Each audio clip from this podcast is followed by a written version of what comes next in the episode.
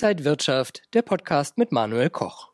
Liebe Zuschauer, herzlich willkommen zum Salon Schinkelplatz aus dem Herzen Berlins. Ja, für die einen ist unser heutiger Gast der Vordenker, für die anderen, die Kritiker, ein Crash-Prophet. Auf jeden Fall ist er mittlerweile siebenfacher Bestseller-Autor und das neueste Buch, die größte Revolution aller Zeiten, warum unser Geld stirbt, das ist heute unser Thema und darüber wollen wir mit ihm reden und auch mehr über ihn selbst erfahren. Herzlich willkommen, Marc Friedrich.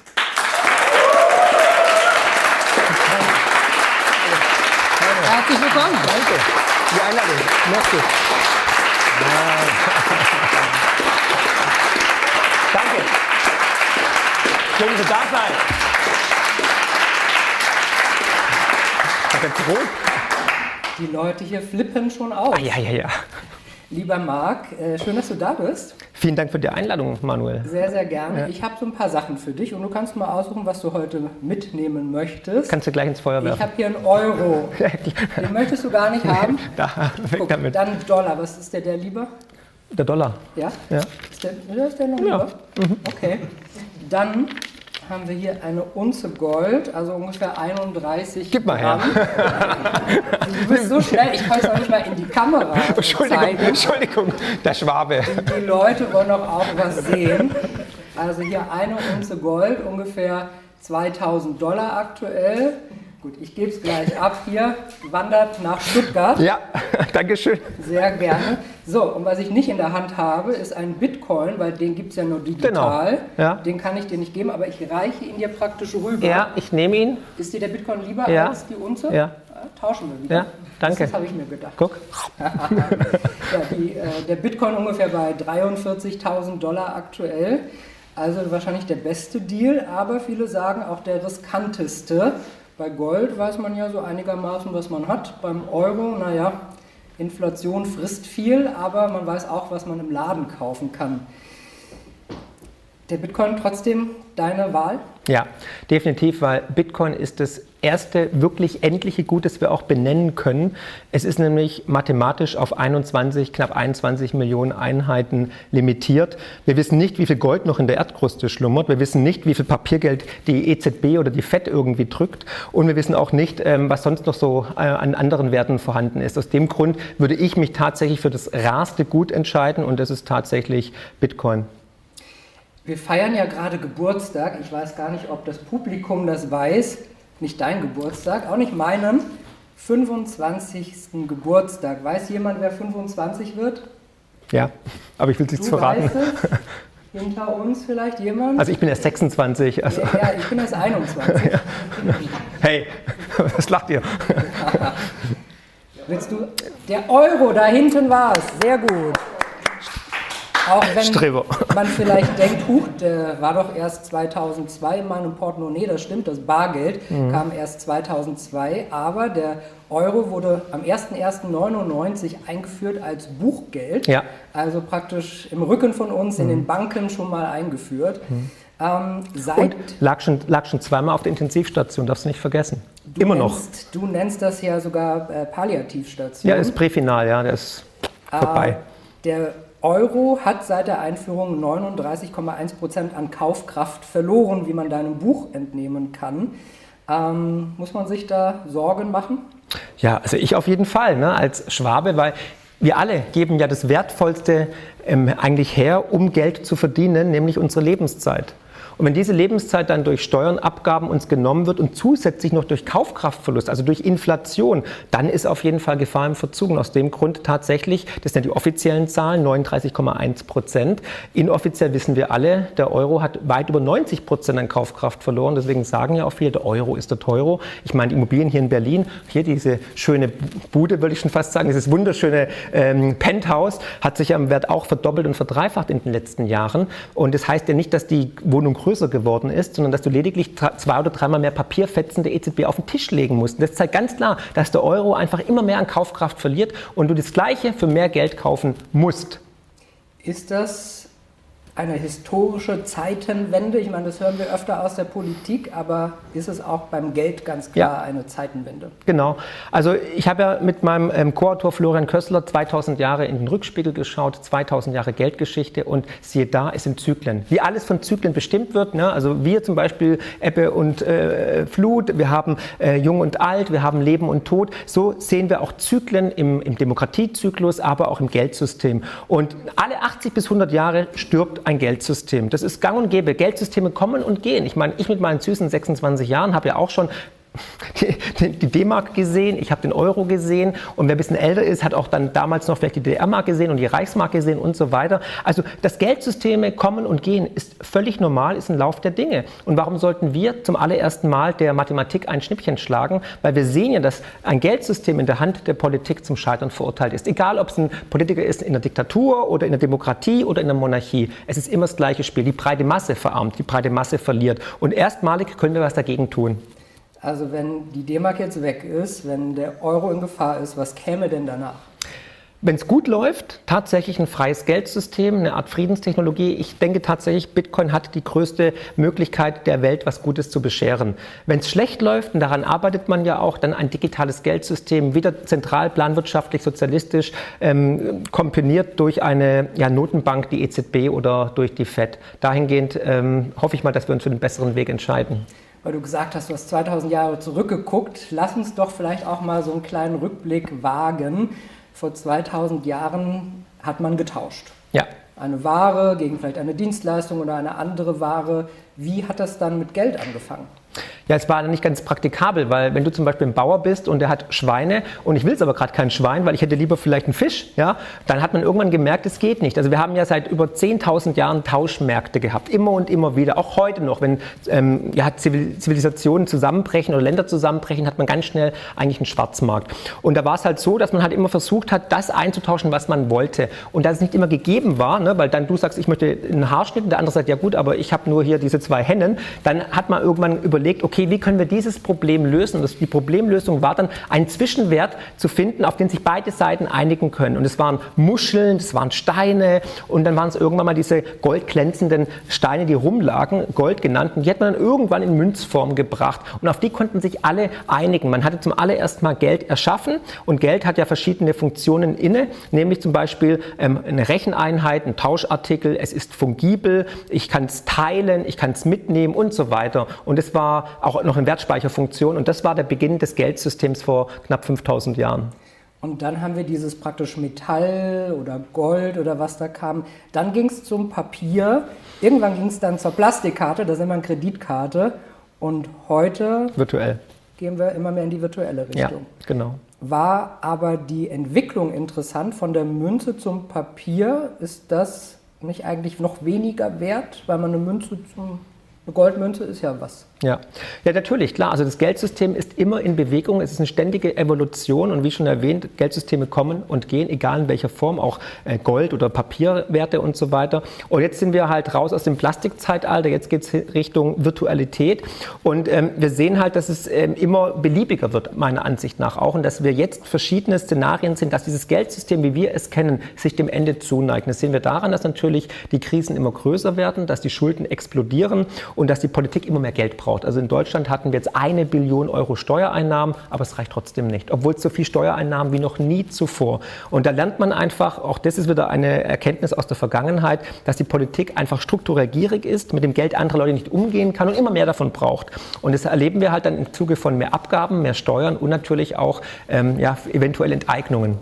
Aber das würden wahrscheinlich viele auch sagen, egal ob sie 2000, 5000, 20.000 oder eine Million im Jahr äh, im Monat verdienen. Es reicht doch wahrscheinlich nie dann bei jedem. Naja, man muss ja fragen, wann ist genug genug? Ne? Also was braucht man für ein gutes Leben? Und ich glaube, dass wir durch die kommenden Krisen, weil wir sehen ja eine Akkumulation von Krisen, von politischen Verwerfungen, von turbulenten Märkten und so weiter, werden wir in den nächsten Jahren damit konfrontiert, weil die Jahre zuvor hatten wir die Krisen immer nur gelöst, indem wir Geld gedruckt haben, indem wir äh, die Zukunft, äh, die, die, die Probleme in die Zukunft verschoben haben. Aber das ist jetzt nicht mehr möglich, weil jetzt haben wir einfach ja, multipolare Krisen. Wir haben ähm, große Krisen in der Finanzwelt, wir haben geopolitische Spannungen, wir Wir sehen neue Parteien entstehen, die Unzufriedenheit wächst. Und jetzt sehen wir einfach, dass das System am Limit ist. Und jetzt ist die Frage, wo gehen wir hin? Und alle 80 bis 100 Jahre kommt dieser Systemcrash und dann wird auch ein neues Geldsystem geboren. Und das sind spannende Zeiten, in denen wir leben und darauf muss man sich halt einstellen. Dein wahrscheinlich am Anfang zumindest bekanntestes Buch, Der Crash ist die Lösung. Da hast du ja viel über Crash und Szenarien auch gesprochen. Und dann hast du immer wieder neue Daten praktisch gesagt. In zwei Jahren kommt der Crash. In Nur einmal. Jahren, ah, ja, bin mir nicht so sicher. Äh, wir kennen uns ja fast zehn Jahre und in den zehn Jahren hatten wir, glaube ich, so einige Fixdaten. Aber ist das nicht auch leicht zu sagen, der Crash kommt irgendwann, weil irgendwann würde er wahrscheinlich kommen. Naja, schau raus, Manuel. Ich finde, er ist ja schon da. Ne? Also es ist ja ein Spiel der Wahrscheinlichkeiten. Die Frage ist nicht meiner Ansicht nach, ob der Crash kommt, sondern lediglich wann. Und ähm, die EZB, hätte sie nicht ihre eigenen Regeln gebrochen, die Maastrichter Kriterien, wäre der Euro schon längst passé. Aber nur durch diese Gesetzesbrüche am laufenden Band von oberster Stelle und indem man Billionen, wirklich Billionen Euro ins System gepumpt hat und gutes Geld, vielleicht schlechtem Geld hinterhergeworfen hat, konnte man dieses Währung Währungsexperiment Euro noch am Leben erhalten. Und jeder soll sein eigenes Bild machen. Für mich zählen Daten und Fakten. Für mich zählt der Rückspiegel der Geschichte. Und da sehe ich einfach, dass Geldsysteme scheitern. Und der Euro war von Anfang an eine schlechte Idee und schlecht konstruiert, weil man kann halt nicht unterschiedlich starke Volkswirtschaften in ein Zins- und Währungskorsett betten. Und aus dem Grund ist der Euro ja seit 15 Jahren jetzt auf der Intensivstation und würde ohne Gesetzesbrüche, ohne Liquidität nicht überleben. Ich würde dagegenhalten und Gerne. sagen, der Euro war eine fantastische Idee, nur die Umsetzung war schlecht. Ja, die Idee war auf jeden Fall gut und ich bin auch für ein globales Geldsystem, aber da haben wir eine viel bessere Lösung, die dezentral ist, nämlich Bitcoin. Weil ich sage immer, weil mich viele fragen, was ist denn die größte Revolution aller Zeiten? Da sage ich, es gibt drei Sachen, die die Menschen weltweit verbinden. Dass wir Menschen sind, egal wo wir sind, dass wir alle Empathie und Liebe empfinden können, egal wo wir leben und dass wir alle ein Geldsystem verwenden, egal ob in Berlin, in Düsseldorf oder auf Naomi, ja, oder wenn es überhaupt gibt, ja. Also das heißt, wir sehen einfach, dass dieses Geldsystem weltweit ausgerollt ist. Und wenn wir jetzt es schaffen würden, ein dezentrales Geldsystem, was unabhängig von Staaten und Banken ist, für die Menschen als eine Art Demokratiegeld auszurollen, dann hätten wir die größte Revolution, weil Geld ist Energie. Und wir, und wir, wissen ja, Geld regiert die Welt. Und wenn wir es endlich schaffen, dieses Geld den Politikern, den Staaten, den Mächtigen aus der Hand zu nehmen und zu demokratisieren, hätten wir wahrscheinlich goldene oder vielmehr orangene Zeiten vor uns. Aber wir müssen ja ein bisschen zurückschauen, weil es ist vielleicht nicht ganz fair zu sagen, was alles besser wäre, wenn wir 20 Jahre zurückgucken, 99, oder wahrscheinlich müssen wir nochmal 10 Jahre auf das Jahr 89 zurückgucken. Deutsche Wiedervereinigung, die Mächte auf der einen Seite, auch der Kalte Krieg, das hat sich alles entspannt. Man ist in Europa mehr zusammengekommen und dann hat man gesagt, wir wollen eine politische Einigung und die geht aber auch dann eigentlich nur, wenn wir eine Währungseinheit mitbilden. Und zwar gegen die anderen großen Mächte. Auf der einen Seite USA mit dem starken Dollar, auf der anderen Seite China. Mhm. Mächte, die auf uns einwirken und gerne die Oberhand haben wollen. Wenn wir in Europa irgendwas mitspielen wollen, dann müssen wir eben auch eine Währung haben, die da irgendwie mitspielt ich muss leider enttäuschen, wir sind schon gar nicht mehr wirklich relevant in dem Spiel. Also wir sehen ja gerade das Ende von Pax Americana. Wir sehen, dass der Dollar weltweit momentan viel mehr ver verwendet wird. Der Euro ist auf dem absteigenden Ast, wird kaum noch verwendet global. Er ist unwichtig geworden. Und parallel haben wir eine schlechte Demografie, wir haben eine Deindustrialisierung, wir haben eine bescheidene, möchte ich mal diplomatisch sagen, eine bescheidene Energiepolitik, vor allem im Herzen Deutschlands, im Herzen Europas.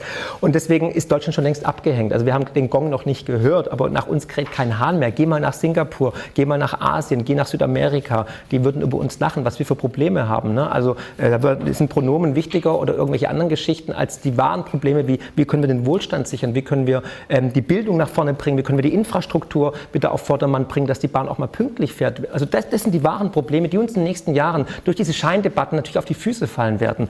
Und du haust jetzt gleich ein paar Karlauer raus. Ich weiß, die meisten nicken und sagen, ja, ja, die Bahn ist gar kein, Jetzt hatten wir gerade den Streik und alles. Ich will noch mal bei der Sache bleiben, die ich eigentlich Bitte. gefragt habe. Der Euro. Ja hat uns ja schon verbunden und auch innerhalb Europas verbindet uns diese Währung. Es hat vieles einfacher gemacht, Zölle ja, sind weggefallen, es hat auch Wohlstand gebracht. Wenn wir das dann nicht hätten und jeder seine eigene Währung, würden wir, glaube ich, nicht so stark dastehen in Europa. Bitcoin, insgesamt. Bitcoin. Bitcoin wäre global, ja, aber ohne Grenze. Du bist im Jetzt. Wir sind ja. 20 Jahre zurück, da gab es sowas noch. okay. Nicht.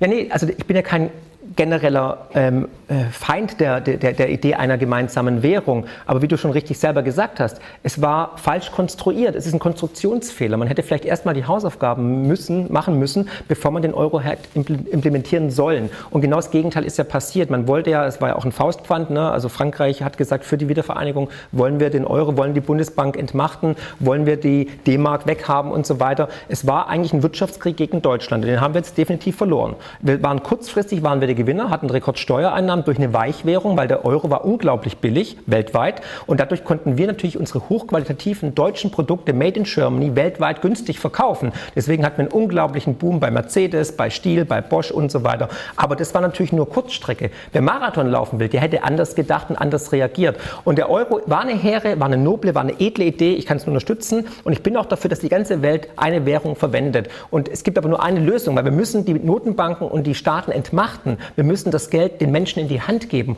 Und da ist die einzige demokratische Lösung meiner Ansicht nach Bitcoin. Wir kommen auf Bitcoin noch mal ausführlicher. Ähm, ich möchte noch mal bei so ein paar Basics bleiben. Bitte. Also, wie du gesagt hast, und da würde ich dir äh, zustimmen, Made in Germany ist nicht mehr das, was es mal war, als wir Kinder waren vor ein paar Jahren und äh, in den 80er Jahren vielleicht mit unserer D-Mark was gekauft haben. Man hatte das Gefühl, Deutschland zählt was in der Welt, Made in Germany, das Symbol. Ja. Was ist aber dann passiert, dass wir uns runtergewirtschaftet haben. Auch da Zyklen, ich habe es im Buch aufgezeigt, es sind Demokratiezyklen, weil es ist immer das gleiche Spiel. Wenn Imperien entstehen, ist ein Aufschwung und ein Abschwung. Und am Ende dieses Zyklus ist es tatsächlich immer wieder zu beobachten, dass man dann sich verrennt in irgendwelche Scheindebatten, dass man wohlstandsverwahrlost ist, dass man satt ist, man ist saturiert, dass man ähm, ja auf einmal Probleme aufbaut, die gar keine Probleme sind. Ähm, Guido Westerwelle hat es genannt, die spätrömische Dekadenz. Und da sind wir gerade. Uns geht es zu gut. Wir kennen keine Krise mehr. Ich meine, wenn ich hier im Rewe bin, bin, sehe ich irgendwie 36 verschiedene Müsli-Sorten oder Joghurtsorten. Da weiß ich nicht, kann ich die essen, muss ich mich damit eincremen oder ist es Medizin? Weil wir absurde, ähm, ja, eine absurde Überfluss-Konsumgesellschaft äh, generiert haben. Das ist nur möglich im jetzigen Geldsystem, weil das Geld kostenlos aus der Druckerpresse kommt. Wir hätten weniger Kriege mit einem festen Geldsystem und dieses Fiat-Geldsystem ist der Grund für viele Probleme, die auch hausgemacht sind. Eigentlich müssten die ganzen Klimakleber nicht hier in Berlin immer sich ankleben an die Straße, sondern an der EZB, weil die EZB durch die Druckerpresse, durch das Fiat Fiat-Schuldgeldsystem ist dafür verantwortlich, dass wir eine Fehlallokation von Geld sehen in falsche Produkte, in falsche Bereiche. Und das macht natürlich auch Umweltverschmutzung, das macht eine Überflussgesellschaft, eine Wegwerfgesellschaft aus. Und wir haben jetzt diesen Zyklus erreicht, dass wir jetzt einfach ja, ähm, zu satt sind, saturiert sind, eine gewisse Hybris haben, dass wir der Welt erklären wollen, wie es geht, weil wir haben ja alles erreicht. Haben wir, ja, natürlich. Aber jetzt sehen wir eine Konzentration von immer mehr Macht. Wir sehen, der Staat wird unzufrieden, wird ähm, auch versucht, Repressalien zu implementieren. Auch das sind Zeichen für das Ende dieses Zyklus. Und ähm, da sind wir jetzt. Darauf müssen wir uns ein, ein, eindeutig ähm, einschießen, dass wir mehr Sozialismus sehen, mehr Planwirtschaft, mehr Überwachung, mehr eigentlich Drangsalierung der Bürger in der freiheitlichen, zivilisierten Gesellschaft. Wann sind wir denn falsch abgebogen? Wir haben gesagt, der ja das Handwerkliche war von Anfang an nicht so gut. Okay, hätte man vielleicht noch mal auf dem Weg ein bisschen fixieren können. War es dann die Tech-Blase, die Schuldenkrise, Finanzkrise, Corona, die Kriege, die wir jetzt haben? Wo es war ging es auseinander? Ähm, also Merkel war auf jeden Fall äh, ein Start und es war die Finanzkrise 2008, als man die Krisenverursacher gerettet hat mit Steuergeldern. Da war schon so ein Vertrauensbruch in der Bevölkerung, die gemerkt haben, wie, wieso spannt ihr keinen Schirm über die Demokratie, wieso über die Finanzwelten, wieso werden diejenigen, die die Krise verursacht haben, mit unseren Steuergeldern gerettet. Das war der Anfang. Und dann ging es ja weiter mit Atomausstieg, mit Migrationskrise und dann durfte man ja auch nichts mehr sagen. Ne? Sobald man irgendwas gesagt hat gegen das Narrativ, war man sofort irgendwie irgendwie rechts oder böse oder Nazi. Und damit hat man auch den Meinungskorridor immer weiter verengt. Aber davon lebt ja die Demokratie und die Wissenschaft und die Wirtschaft, dass man sich austauscht, dass man sich challenge, dass man Try and Error betreibt. Das war während Corona auch nicht gegeben. Ne? Also da hat es ja geheißen, die sicherste Impfung aller Zeiten. Ja, Puste, so heißt mein nächstes Buch übrigens. Das fällt mir gerade ein, muss ich mir aufschreiben. Ja, und Pustekuchen war doch nicht so sicher. Ne? Und die Menschen verlieren einfach in die alten Institutionen am Ende dieses Zyklus mehr und mehr das Vertrauen, werden unzufrieden. Das spiegelt sich ja auch in den Wahlumfragen wieder. Und statt statt gute Politik zu machen, was machen sie? Demonstrationen, als ob das was bringen würde. Die effizienteste Maßnahme, um irgendwelche Parteien, die vielleicht jetzt am linken oder rechten Rand sind, einzudämmen, ist einfach gute Politik für die Menschen. Aber das wäre ja anstrengend. So eine gewisse Anti-Haltung ist aber ja vielleicht auch etwas, um Leute abzufischen, egal wie die unzufrieden sind. Äh, du hast ja 400.000 YouTube-Follower und du hast ja oft Themen, die jetzt nicht Mainstream sind. Und das ist ja super, dass man auch andere Meinungen zulässt. Die Frage ist dann, wann driftet es in eine Ecke, die vielleicht dann nicht mehr okay ist, egal wie wir das bewerten wollen. Also alles im Rahmen des Grundgesetzes ist für mich absolut okay. Ja, es muss sich immer auf dem Boden des Grundgesetzes ähm, befinden. Dann das kann man aber auch rechte Meinungen der AfD wären absolut okay, weil sie grundgesetzkonform sind. Wenn das so ist, ja. Ich habe ja auch alle Parteien schon eingeladen. Also ich hatte die, die Grünen da, Ricarda Lang, ich hatte Volker Wissing da, der ist ja jetzt äh, Verkehrsminister, ich hatte Frank Schäffler da von der FDP, also ich hatte auch AfD schon da und so weiter. Ich finde, man muss mit den, also ich finde ja, dieses Ignorieren hat ja nichts gebracht die letzten Jahre. Man muss doch mit denen auch reden und davon lebt ja die Demokratie. Ich bin ja auch nicht mit allem einer Meinung und bestimmt sind auch viele hier nicht mit mir in allem in einer Meinung. Aber das ist ja Demokratie, das ist ja der Diskurs, das ist ja wichtig. Aber wir haben ja in den letzten Jahren, haben wir die Debattenkultur komplett ad acta gelegt gelegt und alles, was nicht genehm war, was unangenehm war, was Mutti oder die Medien nicht wollten, war dann sofort irgendwie diskreditiert oder war irgendeine Schublade, in so eine Schmuddelschublade abgetan. Und deswegen haben wir die Probleme momentan, weil die Menschen sich nicht mehr verstanden fühlen, weil wir nicht mehr drüber reden, weil wir auch nicht den Finger in die Wunde legen, weil die Politik lieber versucht, wie, also Merkel hat ja alles versucht, irgendwie immer wegzuregieren in ihrer stoischen Art. Aber damit löst man ja keine Probleme. Man schafft sie ja nur, beziehungsweise man lässt sie in der Zukunft weiter vor sich hin wuchern. Jetzt haben wir den Salat. Als 2015 Leute gesagt haben, ja gut, vielleicht ist diese grenzenlose Migration auch nicht gerade das äh, Gelbe vom Ei, da wurden die, also Sarrazin zum Beispiel hatte ich ja auch jetzt im Kanal, der hat jetzt im Endeffekt mit allem Recht behalten. Aber wird er rehabilitiert? Wird er irgendwie wieder, wird, hat man sich öffentlich entschuldigt? Nein, man hat ihn aus der SPD geschmissen und er wurde vom Hof gejagt. Aber eigentlich hat er mit allem Recht behalten. Er war zu früh. Okay, ist so. Und es wird es auch wahrscheinlich mir ergehen mit dem Euro. Ne? Ich war halt zu früh dran. Aber ich ich finde, daran krankt unsere Gesellschaft. Deswegen versuche ich Brücken zu bauen. Deswegen sage ich auch immer, ich gehe mit Liebe rein. Ich lade auch alle ein. Ich würde auch die, die, die, die Grünen nochmal einladen und die SPD. Man muss ja mit ihnen reden. Man muss ja auch versuchen, sie wieder auf den richtigen Weg zu bringen. Und es geht ja nur mit Argumenten, Daten und Fakten. Das erleben wir ja gerade mit der grünen Transformation. Das ist ein riesen Scherbenhaufen. Ich habe schon vor zwei Jahren gesagt, damals war ich dann äh, Atomlobbyist. Ne? Aber ähm, wir werden noch lange mit fossilen Energieträgern leben. Wir müssen noch lange wahrscheinlich mit Atomenergie irgendwie leben, weil um uns herum werden viele gebaut. Und wir müssen es einfach ehrlich machen. Und da sind wir davon abgekommen in den letzten Jahren. Wir haben immer in so einer Traumwelt gelebt, nach dem Motto, wir erklären uns mal der Welt, wie es zu funktionieren hat. Wir wollen jetzt ein ja, moralisch überhöhtes Ziel implementieren und die ganze Welt muss sich danach richten. Das Problem ist, wir sind falsch abgebogen und sind eigentlich momentan der Geisterfahrer und denken trotzdem, wir sind noch auf dem richtigen Weg. Und das ist schon eine Hybris, die ist wirklich außerordentlich ähm, also spannend und äh, historisch einmalig, meiner Ansicht nach. Ist das auch irgendwas typisch Deutsches, dass man mit so einem Zeigefinger sagt, wir wissen das besser und so machen machen wir das jetzt? Ja gut, wir machen ja vieles richtig. Also Deutschland hat ja vieles hervorgebracht und ich glaube auch an Zukunft bin ich sehr bullisch oder positiv gestimmt, wenn es um Deutschland geht. Aber wir brauchen wahrscheinlich erstmal diese kreative Zerstörung, diese Krise, diese Krise. Wir brauchen eine Katharsis. Wir müssen wieder mal demütig werden und diese Demut haben wir komplett verloren. Also da müssen wir hin und vor allem auch unsere Berufspolitiker müssen wieder demütiger werden und wir müssen wieder ähm, ja, anerkennen, dass wir die, der Souverän sind, dass wir die mündigen Bürger sind, weil wir haben ja alles ausgelagert. Auch das habe ich im Buch aufgezeigt, ist eine interessante äh, Zyklentheorie nämlich von ähm, ähm, Sir Clubb, der gesagt hat, am Ende des Zyklus, wenn alle saturiert sind, dann wollen alle nichts mehr damit zu tun haben, ihre bürgerliche Pflichten nachzugehen. Man möchte alles outsourcen an, an die Regierung, an den Staat. Und der findet daran gefallen, der wuchert dann wie ein Krebsgeschwür, immer mehr Stellen, immer größere Paläste. Ne? Also das eine oder andere wird man wahrscheinlich hier auch wiedererkennen mit Kanzleramt und Co. und immer mehr Beamte. Und dann ähm, wird der Mensch unzufrieden, der Bürger wird unzufrieden, weil dann braucht man mehr Geld, die Steuereinnahmen sinken wegen Deindustrialisierung und dann kommt irgendwann Revolution, Unruhen oder halt Neuwahlen. Das ist dann das Ende vom Lied. Also sind immer die gleichen Mechanismen, die seit 2000 Jahren immer wieder zum Aufstieg und zum Abstieg von Ländern führen. Und Deutschland aber hat Potenzial natürlich auch danach wieder gestärkt herauszugehen, wie immer aus allen Krisen der Vergangenheit, weil Krisen sind wichtig für die Evolution, für die Menschen, um innovativ zu werden, um nach vorne zu gehen. Und nur um das anzumerken, auch aus der Corona-Krise haben wir, glaube ich, viel Positives gezogen, auch wenn viel Negatives dabei war. Aber ich glaube, allein schon zum Thema Digitalisierung und so weiter haben wir da auch einiges mitgenommen. Du hast jetzt schon sehr oft das Wort Zyklus und Zyklen verwendet. Und ich glaube, das müssen wir mal erklären. Kannst du das mal ganz einfach sagen, wo wir uns jetzt befinden und was der nächste Zyklus da ist? Also es gibt zum Beispiel Wirtschaftszyklen, dann gibt es den Boom- und Bust-Zyklus, also Aufschwung, Boom und Rezession, dann gibt es den langfristigen Schuldenzyklus, den habe ich im Buch aufgezeigt und da sind wir momentan. Also wir haben jetzt 50, 75 Jahre aufstrebende Märkte gehabt, wir hatten Pax Americana, also eine Friedensdividende nach dem Weltkrieg. Die USA war der ja, unangefochtene Weltpolizist, der Hegemon, ne, also der, der Führer eigentlich. Und jetzt sehen wir aber, dass dieser Hegemon wankt. Wir sehen, dass die BRIC-Staaten, die Schwellenländer sich emanzipieren und sagen, wir wollen euren Petrodollar nicht mehr verwenden für Rohstoffdeals. Und das ist eigentlich eine brandgefährliche Entwicklung, weil wenn die Weltreservewährung in Frage gestellt wird, kommt es leider auch da wieder in der Vergangenheit immer zur Auseinandersetzung, zu kriegerischen Auseinandersetzungen. Man nennt es die Thukydides-Falle. Das heißt, eine aufstrebende Macht macht einen Hegemon streitig und möchte sozusagen an seine Position. Und das erleben wir seit Jahren. China ist natürlich der, die, die aufstrebende Macht, aber auch Indien. Und wir leben halt nicht mehr in einer unipolaren Welt, sondern in einer multipolaren Welt. Und auch da zeigt die Vergangenheit, sobald eine Friedenszeit wie Pax Britannica oder Pax Americana vorbei ist, dann kommt die Welt in unruhiges Gewässer. Dann heißt es weniger Wirtschaftswachstum, mehr Unruhe, mehr Protektionismus, Populismus nimmt zu, also extreme Parteien am linken und rechten Rand werden stärker und Unzufriedenheit in der Bevölkerung. Da befinden wir uns gerade mittendrin, da muss man nur rausschauen. Und dann weiß man aber auch, wie die Reise weitergeht.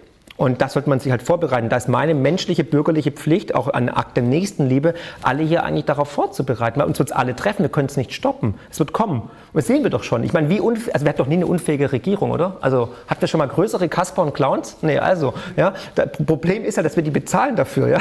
Aber äh, hatten wir jemals größere Probleme? Nein. Und diesmal sehen wir einfach, dass wir jetzt am, am Endspiel sind und ähm, das wird in den nächsten Jahren spannend, herausfordernd. Also man kann sich entweder zurücklehnen und die Show genießen oder man kann auch Lösungen suchen. Und ich habe mich fürs Zweitere entschieden, dass ich produktiv und progressiv nach vorne gehen möchte, weil ich glaube an die Menschheit. Ich bin ultra bullisch, was die Menschheit angeht. Aber wir müssen leider erst das Alte, wie es Schumpeter auch gesagt hat, die kreative Zerstörung. Du musst erst, muss was anderes gehen, damit was Neues entstehen kann. Und so ist es auch in der Natur. Die Jahreszeiten, das perfekte Beispiel. Wir brauchen den Herbst, wir brauchen den Winter, wir brauchen den Tod der Natur, damit sie im Frühling wieder explodieren kann. Und wir werden nach dieser Krise explodieren, das verspreche ich dir. Und zwar so genial wie noch nie. Und auch da wieder Zweiter Weltkrieg war das Fundament für unseren jetzigen Wohlstand. Das war die größte Katastrophe. Berlin war zerstört. 99 Prozent der Gebäude waren in Schutt und Asche gelegt. Die Trümmerfrauen haben sich aber nicht hingelegt zum Sterben, sondern die haben die Ärmel hochgekrempelt, weil der Mensch einen Überlebenswille hat. Und das macht mich so positiv. Ich merke das auch weltweit. Da kriege ich jetzt jetzt schon Gänsehaut. Ich hoffe, man sieht es in der Kamera. Ja?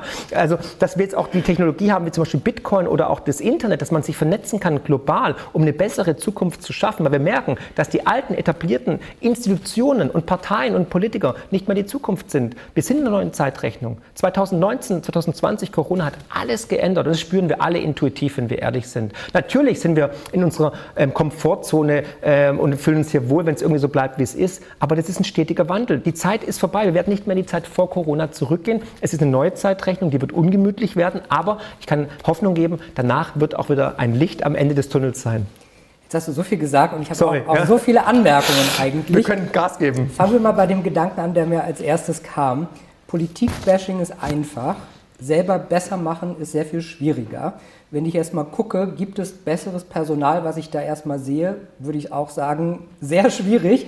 Aber die Leute, die dann sagen, so und so wäre es eigentlich besser, die machen nichts in der Politik, weil die haben ihre eigenen Sachen und ihr eigenes Business und sind meistens wahrscheinlich sehr viel erfolgreicher mit dem, was sie machen. Und natürlich, das Parteiensystem ist ja komplett verwahrlost, ist Filz- und Vetternwirtschaft und es geht ja nur noch um Macht und ist eine Karrierebute. Das heißt, selbst wenn du mit, ich habe ja zwei, drei ähm, bekanntere Bundestagsabgeordnete beraten bei ihren Reden und so weiter und die sind auch im Bundestag gekommen, CDU, FDP und so weiter und die hatten wirklich ambitionierte Ziele, die waren wirklich Überzeugungstäter, Politik aus Leidenschaft. Und die wurden vom System inhaliert. Fraktionszwang, kannst nichts sagen, passt dich der Linie an. Und da war für mich klar, im bestehenden System wird es niemals eine Lösung geben. Ihr könnt wählen, was ihr wollt. Ob, ob blau, grün, gelb, es wird sich nichts ändern. Geld regiert die Welt im Endeffekt. Und Horst Seehofer hat es mal passend gesagt. Er hat nämlich gesagt, diejenigen, die gewählt werden, haben nichts zu entscheiden. Und diejenigen, die entscheiden, werden nicht gewählt. Ganz einfach. Geld regiert die Welt. Guck dir mal an, in den USA kostet der Wahlkampf für die US-Präsidentschaft eine Milliarde Dollar. Glaubst du, die Leute, die, die beiden eine Milliarde geben, wollen nichts dafür zurückhaben? Come on. Was ist die Lösung? Der Crash ist die Lösung. Leider ja. Weil die Menschen vergessen, es gibt, also der Generationszyklus gibt es ja auch noch. Diejenigen, die die letzte große Krise in Deutschland erlebt haben, sind fast alle tot. Und wir haben es vergessen. Wir denken ja, uns scheint die Sonne aus dem Allerwertesten, es kann immer nur aufwärts gehen. Wir hatten 70 Jahre Friedensdividende. Und wir dachten, ach komm, Kriege wird es nie wieder geben. Pustekuchen, wenn ich mir die Kriegsrhetorik da draußen anhöre von Eurofighterin Strack-Zimmermann, da wird mir übel. Die wollen Krieg. Die wollen Krieg, weil sie wissen, das ist alles am Ende hier. Wir müssen jetzt alles zerstören, um es neu zu machen. Und da habe ich keinen Bock drauf. Also wenn das nicht auffällt, dass wir hier gerade eine brandgefährliche Kriegsrhetorik erleben von allen Seiten. In fünf Jahren kommt der Russe. Ey, sag mal, sind wir wieder im Dritten Reich oder was? Keiner wird kommen. Aber die wollen das natürlich, weil das ein Mechanismus ist. Und deswegen warne ich auch davor, auf diese Kriegsrhetorik reinzufallen. Also deren Argumentation wäre ja, dass wir ein Gleichgewicht in der Welt weiterhin halten müssen. Also ich weiß nicht, wie es dir geht, aber früher waren für mich die Grünen die Friedenspartei mit Taube, Sonnenblume und Frieden und Ostermärsche. Jetzt sind sie die größten Kriegstreiber. Ne? Und diejenigen, die jetzt für Frieden sind oder für Verhandlungen sind, sind auf einmal die Bösen und die Nazis. Also die Welt ist auf den Kopf gestellt. Also wer noch mehr Beweise braucht, dass wir in der Zeitenwende sind, dass wir einen Paradigmenwechsel erleben, der, wie gesagt, soll nur rausgucken, was da gerade passiert. Und natürlich ist die Welt in Umbruchssituation. Natürlich werden wir kriegerische Auseinandersetzungen sehen wahrscheinlich. Ne? Aber ich glaube nicht, dass Deutschland jetzt irgendwie anfangen muss, hier sich aufzurüsten, dass der Russe oder das Putin nächste Woche hier über die Grenze kommt. Ich meine, er kriegt sich mal in der Ukraine gebacken. Du sagst ja, man muss Geld und Staat trennen. Wie soll das gehen? Mit Bitcoin. Wie bist du zu diesem Bitcoin-Fan geworden? Ich bin kein Fan. Ich äh, suche seit 20 Jahren suche nach einem besseren Geldsystem, weil ich habe 2001 einen Staatsbankrott in Argentinien live miterlebt. Ich habe den neuen Markt live miterlebt. Ich habe diese ganzen Boom und Bust, also diese Aufschwungs- und äh, Zyklen und diese, diese geplatzten Spekulationsblasen miterlebt. Und ich habe mich immer gefragt, was ist Geld? Und ich habe ja das auch studiert und ich wusste aber nicht, wie Geld wirklich entsteht. Und ähm, ich glaube einfach, dass äh, der Goldstandard war eine gute Idee. Wir hatten viele Geldsysteme, dann habe ich mit dem Thema beschäftigt. Dann kam 2008 die Finanzkrise und dann habe ich angefangen, ja ein Buch zu schreiben. Und dann fürs zweite Buch habe ich dann ähm, ja Bitcoin kennengelernt. Und ähm, ich habe immer überlegt, ist es, das, ist es ein goldgedecktes Geldsystem? Brauchen wir ein äh, Vollgeldsystem? Also ich habe viele Systeme mir weltweit angeschaut und ähm, Bitcoin hat mich einfach am meisten überzeugt. Warum? Weil wir das schwächste Glied der Kette rausnehmen, nämlich uns, uns Menschen. Weil wir sind korrumpierbar. Wir machen Politik, wir wollen dann irgendwelche Lö Löcher stopfen von irgendwelchen inkompetenten Politikern, die dann irgendwie wieder Geld verdummbastelt haben und schmeißen die Druckerpresse an. Also wir müssen den Menschen erstmal rausnehmen aus der Verantwortung, so wie die Reformation. Da hat ja Martin Luther und auch ähm, Calvin haben ja praktisch Staat und Kirche getrennt. Und jetzt ist Zeit, dass wir endlich Geld und Staat trennen. Weil wir sehen es immer und immer wieder, Staaten, Politiker, der Mensch kann mit Geld nicht umgehen und alle 80 bis 100 Jahre kommt ein neues Geldsystem, schaltet das Geldsystem und die breite Masse verarmt und wir sind dann soziale Unruhen und sogar Kriege. Und das möchte ich einfach verhindern, weil jetzt haben wir endlich eine Friedenstechnologie, die heißt Bitcoin. Jetzt würden viele sagen, okay, der Bitcoin wurde von einer, einer Person, sagen wir mal Satoshi Nakamoto, gegründet. Keiner kennt diese Person, es ist eine Person, sind es mehrere, wir wissen das nicht so genau. Der Bitcoin verbraucht sehr viel Energie. Wir wissen nicht, ob er gehackt werden kann in irgendeiner Weise durch KI vielleicht. Er ist endlich, aber was bedeutet das? Er ist sehr volatil, also wir haben schon 70.000 Dollar gesehen, jetzt sind wir bei 43.000, vorher ist es runtergegangen auf, sagen wir mal, 15.000. Es sagt für viele aus, dass da sehr viele Unsicherheiten mit bei sind.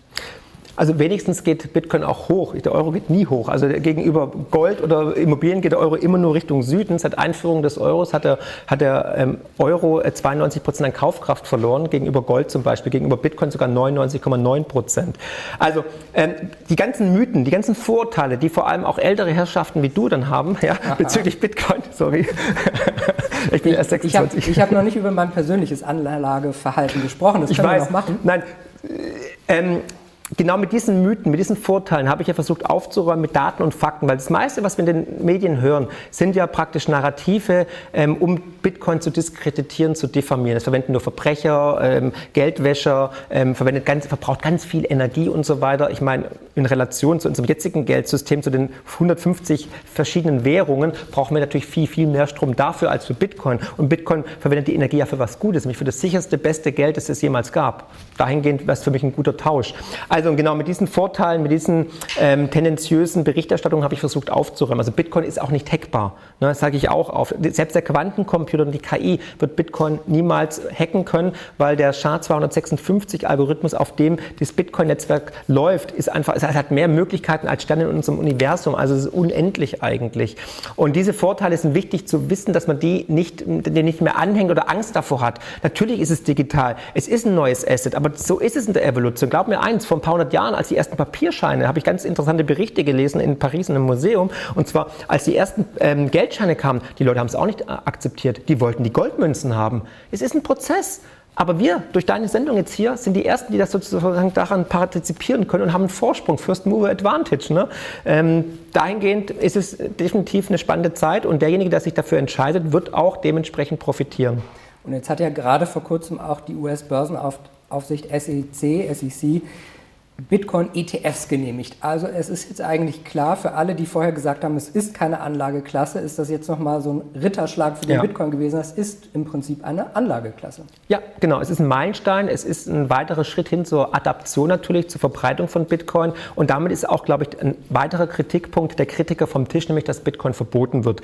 Weil wenn die Finanzindustrie ein Produkt in seine Arme aufnimmt, investieren sie viel Geld und wollen natürlich auch Umsatz machen, dann ähm, ist, glaube ich, ein Verbot nicht mehr möglich. Aber natürlich sehe ich das auch negativ mit dem ETF, weil das ETF widerspricht natürlich dem, was die eigentliche Philosophie von Bitcoin ist, nämlich, dass man das Drittparteienrisiko ausschließt, dass man seine eigene Bank ist, dass man Eigenverantwortung übernimmt und nicht wieder abhängig ist von BlackRock oder Fidelity. Und wir haben ja auch schon einige Plattformen gesehen, FTX zum Beispiel, die pleite gegangen sind. Also alle, die ihre Bitcoins da gekauft haben und da gelassen haben und sie nicht in den eigenen Besitz geholt haben, die sind dann leer ausgegangen. Nein, nee, nicht wirklich, weil die Bitcoins sind ja noch da. Die werden jetzt wahrscheinlich auch dann in einem Prozess dann wieder ausgegeben oder verkauft werden oder wie auch immer. Aber das hat ja nichts mit Bitcoin zu tun. Das ist ja praktisch nur eine Börse, wo man Bitcoin kaufen kann. Es wäre ja so, wenn jetzt irgendwie Daimler pleite geht und alle sagen, okay, alle Autos sind jetzt irgendwie Schrott oder so. Also es hat nichts mit, mit dem, mit dem Bitcoin-Netzwerk an sich zu tun, wenn irgendwelche irgendwelche korrupten äh, Scammer versuchen dann irgendwie ähm, Leute zu betrügen. Das gibt es immer und immer wieder, vor allem natürlich auch in unserem jetzigen Geldsystem, da gibt es die meisten Scammer. Aber Bitcoin in den eigenen Besitz holen heißt auf eine eigene Wallet. Ja. Und da bekommt man dann 20 Passwörter, die muss man sich in der richtigen Reihenfolge merken, in der richtigen Schreibweise und dann möglichst ja, die, auch die, den Stick behalten. Die Eigenverantwortung und die finanzielle Unabhängigkeit gibt es nicht für 3,99 beim Aldi, sorry. ja, also da muss man was dafür tun, tatsächlich, ja, aber das soll es einem doch wert sein. Überleg doch mal, wir alle, wir arbeiten, nochmal, wir geben das Wertvollste her, was wir besitzen, unsere Lebenszeit. Und die wird uns dann gestohlen von diesen Pappenheimer da draußen oder von der Inflation.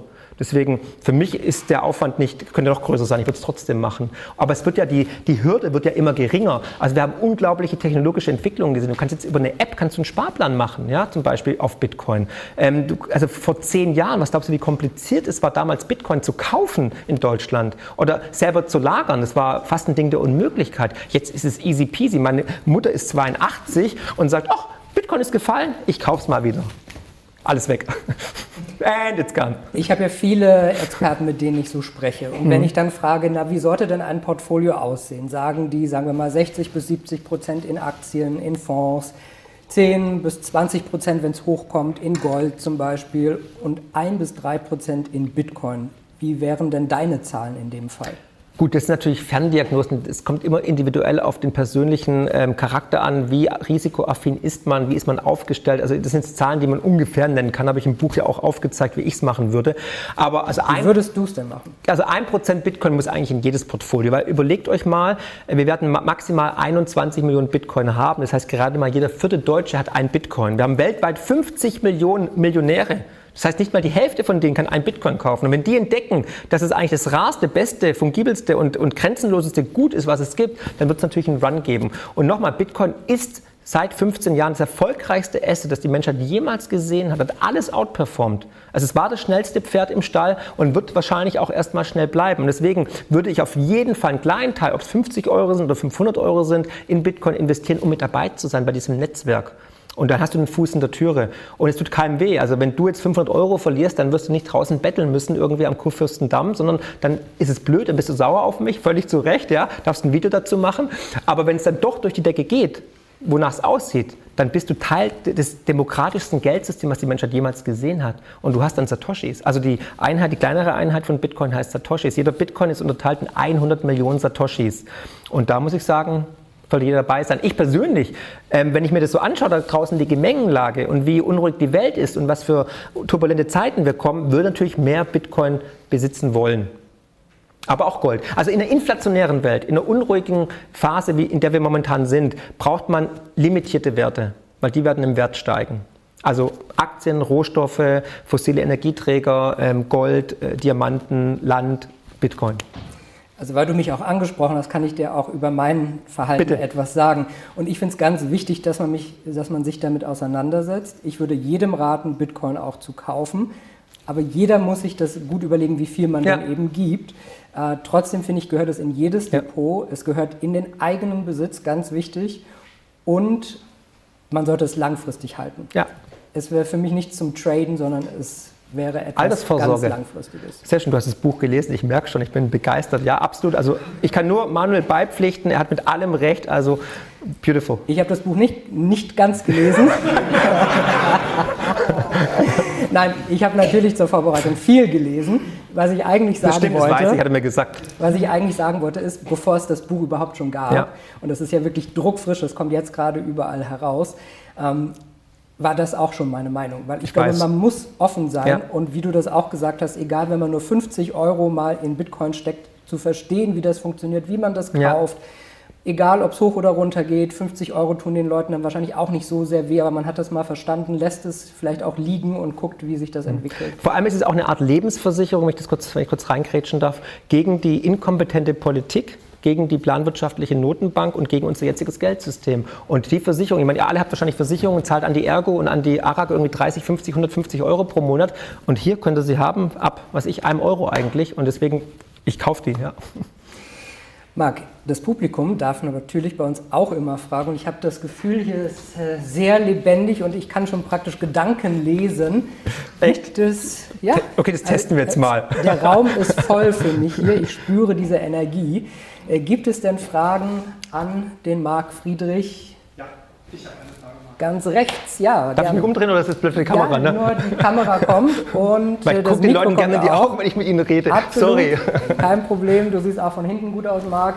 Wir warten noch kurz aufs Mikrofon. Von vorne siehst du noch besser. Und jetzt kommt die Frage. Bitte ich bin schön. vergeben, hey, sorry. Ja, ich habe tatsächlich eine Frage. Also man hört ja raus, dass du ein Fan bist vom Bitcoin. Und ich bin grundsätzlich auch sehr dafür. Ähm, ich finde die Idee, dass man eine demokratische Währung etabliert oder versucht zu etablieren, gut. Ich habe mir nur schon immer so die Frage gestellt, warum sollten die Mächtigen dieser Welt auf die Geldhoheit verzichten? Also was lässt dich daran glauben, dass wir alle dafür sorgen können, dass es eine FED, eine EZB irgendwann mal freiwillig aufgibt, diese Hoheit über das Geld. Das wird ja nicht passieren.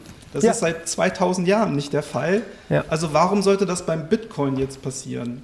weil es nicht in der Obhut, in der Hand der Notenbanken ist. Und du hast vollkommen recht, die werden sich das Privileg der Geldschöpfung aus dem Nichts niemals nehmen lassen. Wir werden da große Anstrengungen sehen, Diffamierung. Also man hat ja versucht, jahrelang Bitcoin zu verbieten, zu diskreditieren, zu stigmatisieren. In der Bevölkerung hat ja auch gut geklappt. Deswegen sind ja heute nur 20 da, nicht 2000. Ja.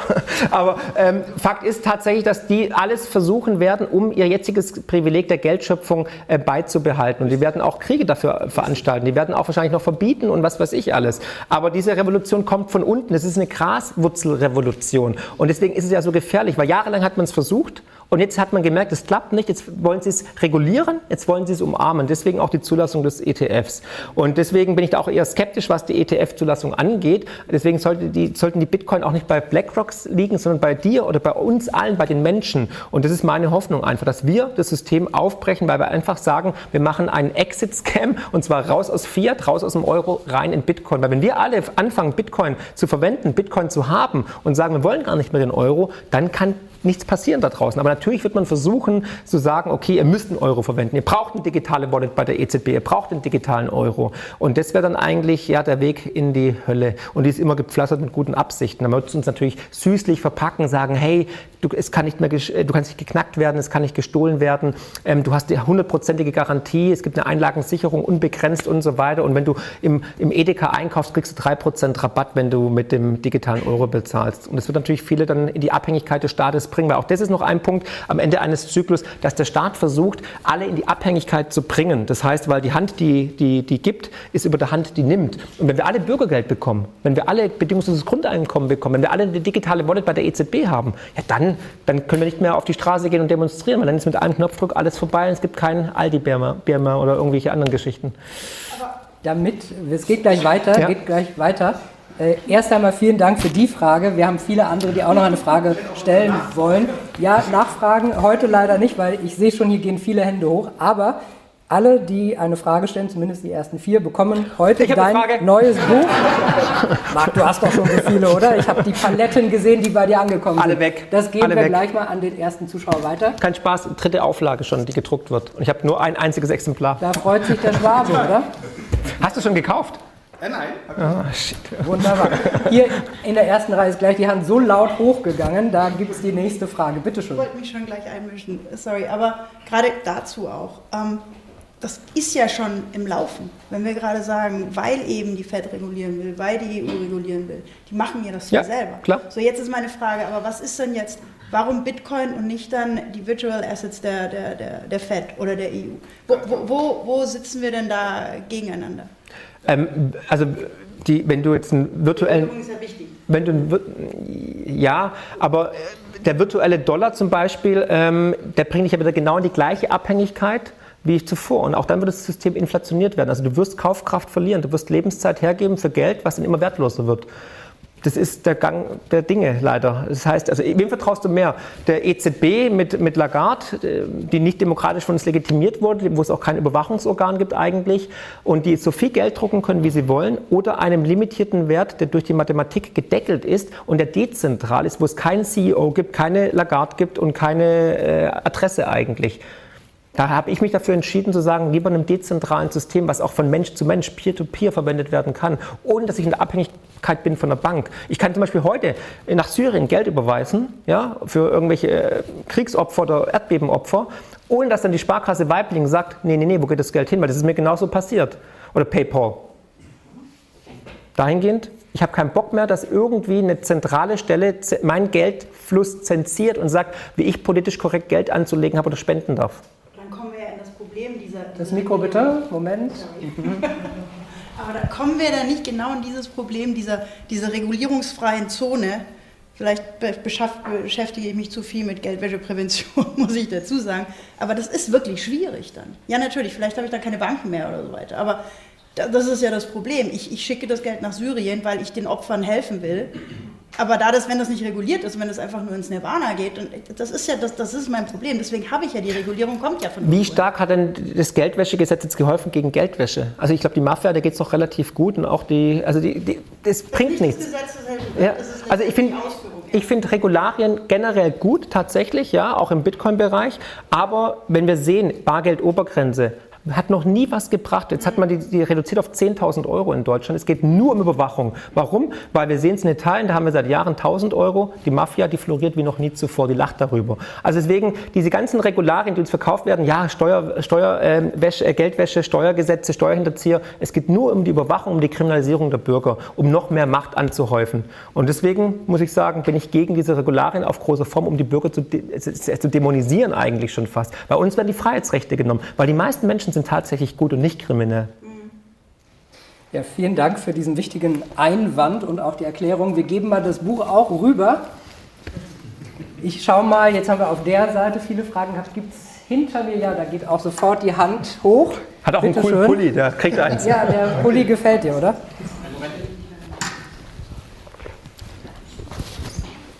Hallo Marc. Ähm, Servus. Denkst du, dass die CBDCs wirklich kommen, umgesetzt werden? Also sind die überhaupt in der Lage, das wirklich umzusetzen? Und wenn ja, ähm, welche Chancen haben wir neben Bitcoin, uns davor zu schützen? Du musst die Frage schon mal erklären. Ähm, Die Frage soll ich jetzt erklären? Ja, was er genau meint, weil ich glaube, das hat nicht jeder verstanden. Also ähm, CBDCs sind Central Bank Digital Currencies, also der digitale Euro, der digitale Dollar, den die Notenbanken herausgeben wollen. Über 100 Notenbanken weltweit arbeiten an diesem digitalen Geldsystem, um das jetzige Geldsystem praktisch ins Digitale zu bringen meiner Ansicht nach, um sie nochmal Lebenszeit für das System zu kaufen, weil sie wissen, sie nähern sich dem Ende.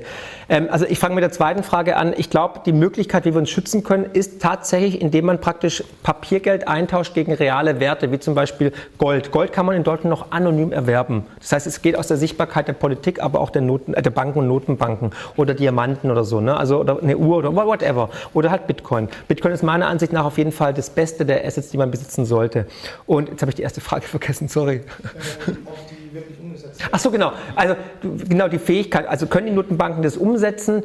Technisch hm, habe ich meine Zweifel. Ich kriege nicht meinen Livestream so richtig hin bei der EZB, aber sie werden es durchsetzen, egal was es kostet. Es wird natürlich hunderte Millionen verschlingen. Wird sicher sein? Nein. Wird es gehackt werden? Ja, auf jeden Fall, weil zentrale Systeme anfällig sind, dass sie gehackt werden. Und aus dem Grund denke ich mal, sie werden es auf jeden Fall durchboxen müssen, weil sie wissen, es ist die einzige Chance, nochmal sich ein bisschen Zeit zu erkaufen mit dem Fiat-Geldsystem, was wir momentan haben. Weil mit dem jetzigen Geld, man kann ja jetzt Geld abheben von der Bank, damit kann man einen Bankenran auslösen und das ist natürlich mit dem digitalen Geldsystem nicht möglich. Und man kann es auch dann anonym praktisch, ähm, ja, kann Sachen kaufen, ohne dass der Staat weiß, was ich machte, was ich kaufe. Und das möchte natürlich der Staat unterbinden und die Notenbank auch. Die wollen natürlich wissen, für was wird Geld ausgegeben. Und da glaube ich einfach wird in Zukunft immer mehr ja, Repressalien gegenüber dem Bürger aufgebaut werden. Ja, wenn das wirklich implementiert wird, haben wir ja gar keine Chance mehr, aus dieser Linie zu kommen, oder? Ja, dann ist Bitcoin die einzige Alternative. Ja. Ich gebe mal ein, ein Buch hier hinten. Der hat doch schon eins. Bevor wir, bevor wir weiterreden, Mist. Marc, wir müssen vielleicht auch noch mal über die digitalen Währungen sprechen. Ja, bitte. Also die Europäische Zentralbank, die in Europa den Euro herausgibt, die ist gerade in einer Vorbereitungsphase. Die geht ungefähr zwei Jahre und dann wird entschieden, ob diese digitale Währung, ein digitaler Euro kommt. Alle gehen davon aus, es wird kommen. Einführung nicht vor 2028. Das ist so der Stand der Dinge momentan. Ja, genau. Also ich habe da mit einer ehemaligen Direktorin der EZB gesprochen. Das war ganz interessant, weil die konnte dann auch ein bisschen freier reden. Fakt ist ja, der Euro ist ja schon digital. Also 96 Prozent der Zahlungen finden digital statt. Und der einzige Mehrwert, da habe ich sie mich auch gefragt, was ist denn der Mehrwert? Weil auch Frau Lagarde tut sich sehr, sehr schwer, wenn dann die Presse fragt, was ist denn jetzt eigentlich der Vorteil für den Bürger? Und dann kommt sie mit tausend blumigen äh, Ausreden und Erklärungen. Fakt ist, das Einzige, es geht um Überwachung. Punkt aus. Das ist das Einzige, was man will. Weil momentan ist es im jetzigen Bankensystem so, wenn die Sparkasse und die Volksbank am Ende des Tages ihre Daten haben, dann geben die die an die EZB. Und die EZB sieht nur Saldo, also was kam rein, was geht raus aber sie sieht nicht, wer was macht. Und es ist ihr ein Don im Auge. Sie möchte genau wissen, ist der politisch korrekt? Fliegt er zu oft in Urlaub? Wie ist der CO2-Verbrauch von demjenigen? Ähm, hat er vielleicht ein Medium ähm, unterstützt, das vielleicht nicht dem Narrativ entspricht und so weiter, alternative Medien etc. Und da möchte ich auch mal an, an die Trucker-Proteste in Kanada erinnern, als dann die Trucker-Proteste gegen Trudeaus äh, Lockdown demonstriert haben, da wurden denen ja auch die Geldhähne zugetreten, indem man die PayPal-Konten eingefroren hat, indem man die Konten gesperrt hat und da war die einzige Möglichkeit für die Trucker tatsächlich mit Bitcoin zu hantieren und zu arbeiten. Und die Gefahr droht. Das mag vielleicht dystopisch klingen, klingen, aber hätte ich euch vor fünf Jahren gesagt, dass wir hier irgendwann mal das ganze Land abschließen und dass uns die Freiheitsrechte genommen werden, hättet ihr alle gesagt, niemals, nicht nach 89, nicht nach 45 und so weiter. Pustikum, es ging so schnell. Und wenn ich, ich war in Australien, ich war in Neuseeland, ich war in Kanada, das waren gefeierte Demokratien und wie schnell die sich geändert haben in einen goldenen Käfig, das war wirklich atemberaubend. Ich hatte da Freunde, Bekannte, die haben gesagt, es darf nicht wahr sein, was hier gerade passiert. Das ist ein Albtraum eigentlich. Also, dass man nicht mehr rausgehen durfte und so weiter. Und deswegen, äh, nur weil wir es uns nicht vorstellen können, heißt es nicht, dass es nicht passieren wird. Und deswegen bin ich auch so leidenschaftlich, weil ich merke, Leute, ich spüre es regelrecht körperlich und ich sehe die Indizien. Ich habe das Puzzleteil und setze die Puzzleteile zusammen und sehe das Gesamtbild und denke einfach, oh Gott. Und ich hoffe natürlich, dass ich Unrecht habe, aber jeden Tag werde ich also dafür, äh, werde ich dadurch bestätigt, dass die Zeiten sich genauso generieren, wie ich es leider befürchte. Wenn jetzt dieser digitale Euro kommt, momentan schwirren da ja erstmal Ja. so Summen im Raum. Man hat mal von 3000 Euro gehört, die so ein Konto haben darf.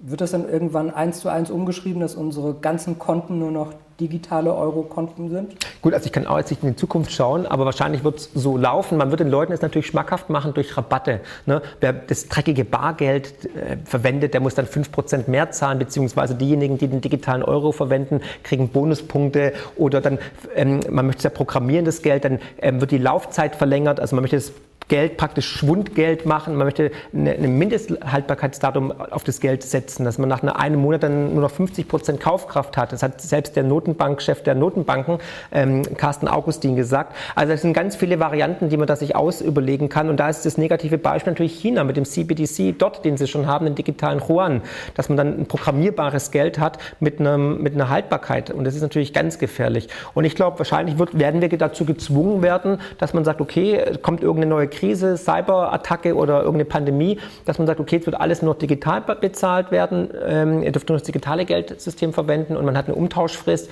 und dann werden die Konten einfach umgewandelt in digitale Euro und dann sind wir im digitalen Gefängnis. Ich glaube, hinter mir war auch noch eine Frage. Einmal hier der Herr, das Mikrofon kommt und die Kamera kommt auch.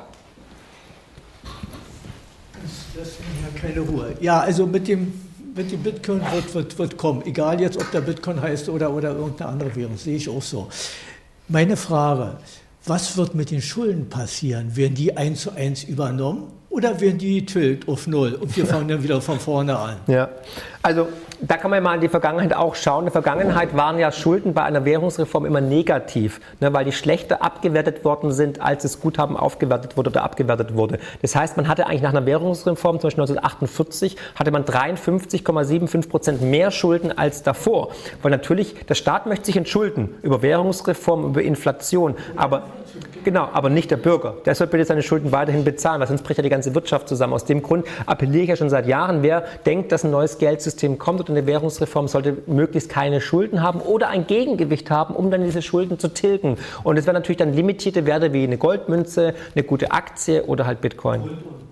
Ja, Grund und Boden ist aber, läuft man aber immer Gefahr, dass man natürlich enteignet wird. Ne? Weil was hat der deutsche Staat im letzten Jahrhundert zweimal ähm, herangezogen mit Zwangshypotheken belegt? Das war natürlich Grund und Boden, also Immobilien, ja, Haus, Haus, Hauszinssteuer 1923 und Schuldenlastenausgleich 1952. Und dann noch eine, eine wichtige Geschichte, weil es, ähm, es, war ja immer das Gespenst, äh, ging herum irgendwie, ja, es kommt ein Schuldenlastenausgleich. Und dann hat er die Koalition beim Koalitionsvertrag ja gesagt, nee, nee, es wird kein keine Vermögensabgabe geben oder keinen Schuldenlastenausgleich. Ein halbes Jahr später hat die SPD den wissenschaftlichen Dienst des Bundestages beauftragt, zu eruieren, ob es mit dem Grundgesetz vereinbar ist, wenn es eine Krise gibt, einen Krieg oder eine Pandemie, ob ja. dann vielleicht ein Schuldenlastenausgleich implementiert werden kann. Und das wurde natürlich bejaht. Also Nachtigalle gehörte Trapsen, da bin ich vorsichtig.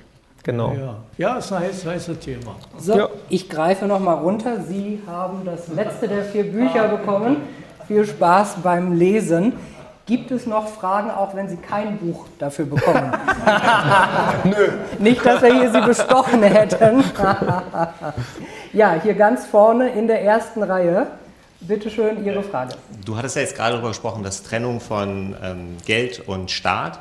Ähm, aber wie sieht denn dann deine Vorstellung aus, wie das politische System aussehen soll? Also wie sollte sich dann unsere Demokratie weiterentwickeln? Also auch gerade wenn wir in diesem globalen ja, denke, sind, ähm, dass ja die Währung dann auch weltweit ist. Mhm. Also ich glaube, auch da sind wir in der Evolution drin eigentlich momentan. Ich glaube sogar der ähm, ehemalige Bundesverfassungsrichter Voss Kuhl hat gesagt, dass die Demokratie in ihrem jetzigen Zustand auch nicht in Stein gemeißelt ist, dass sie sich auch immer weiterentwickelt. Das sehe ich genauso, wenn man jetzt auch da überlegt, was wir schon alles für Gesellschaftsformen hatten. Ähm, ich gehe davon aus, dass wir äh, wahrscheinlich keine Parteien mehr in der Form haben werden in Zukunft, wie wir sie momentan haben. Das wird sich zeigen. Ich kann jetzt auch nicht in, wie Nostradamus in die Zukunft schauen. Aber ich glaube, die, die Zeit ist vorbei. Das Parteiensystem, das wir jetzt haben, ist nicht mehr zeitgemäß. Und ich glaube, das empfinden immer mehr Menschen so, weil ich glaube, die Nichtwähler sind in der Zwischenzeit sogar die Mehrheit. Und das sehen wir ja auch, dass sie die Probleme nicht lösen. Die Politik ist nicht die Lösung, die Politik ist leider in der Zwischenzeit das Problem sogar. Und es verschärft die ganze Situation. Deswegen glaube ich tatsächlich, dass wir eine neue Gesellschaftsform finden werden durch diese Krise, durch diese Katharsis, durch die wir gehen müssen. Wie das aussieht, ja mal dahingestellt. Ich kann mir einiges ausmalen, positiv wie negativ. Und ich hoffe natürlich, dass es positiv ist. Weil der Mensch lernt ja durch Scheitern. Wenn wir diese Krise jetzt erleben werden, habe ich ja die Hoffnung, da bin ich auch fast schon spirituell, dass wir auch auf eine neue Bewusstseinsstufe als Menschheit gelangen werden. dass wir auch erkennen, was wirklich wichtig ist im Leben, dass wir wieder demütig werden, dass wir sagen, hey, wir haben doch von allem viel zu viel, es ist genug eigentlich da für die ganze Welt, wir müssen in Frieden leben, wir sind alle eine Spezie, warum müssen wir uns den Kopf einhauen wegen Sexualität, wegen Religion, wegen Hautfarbe, das ist alles Bullshit. Also wir dürfen uns einfach nicht mehr spalten lassen. Und ich glaube, Bitcoin könnte die Brücke sein, diese Spaltung zu beenden. Marc, du hast drei Kinder, glaube ich. Ja. Drei Kinder. Bekommen die statt einem Sparbuch jetzt einen, ein Bitcoin-Sparbuch oder wie ist das? Jetzt erzähle ich dir was ganz Krasses. Meine Kinder haben nicht mal ein Konto bis heute. Die sind bei keiner Bank angemeldet. Und ja, die haben Bitcoin. Aber dann kontrollierst du ja ihre Finanzen. Na, wenn sie mündig sind, kriegen sie dann selber ihre Verantwortung übertragen, natürlich, klar. Momentan ja, aber trotzdem. Ich hoffe, dass sie auch anfangen, an den Satoshi zu rechnen, nicht irgendwie in, in Cent oder in Euro. Übt ihr das schon zu Hause? Natürlich ein bisschen, auf jeden Fall. Also meine Kinder sind auch begeistert von Bitcoin, aber natürlich, ich sage auch diversifizieren. Ne? Also die haben auch dann eine Goldmünze oder äh, zur Geburt hat, hat, jeder eine Goldmünze bekommen mit seinem, mit seinem Jahrgang und das finde ich auch schön. Also einfach die Wertigkeit, die Rarheit zu erkennen. Marc, vielen Dank, dass du da warst. Viel Erfolg mit deinem neuen Buch, Die Danke. größte Revolution aller Zeiten, warum unser Geld stirbt. Ein paar Sachen konnten wir heute klären. Dir viel Erfolg und Dankeschön, dass du heute da warst. Sehr gerne, Dankeschön. Dankeschön an Marc Friedrich und Dankeschön, liebe Zuschauer, dass Sie mit dabei waren. Wir sehen uns wieder im März beim Salon Schenkelplatz. Alles Gute und bis zum nächsten Mal.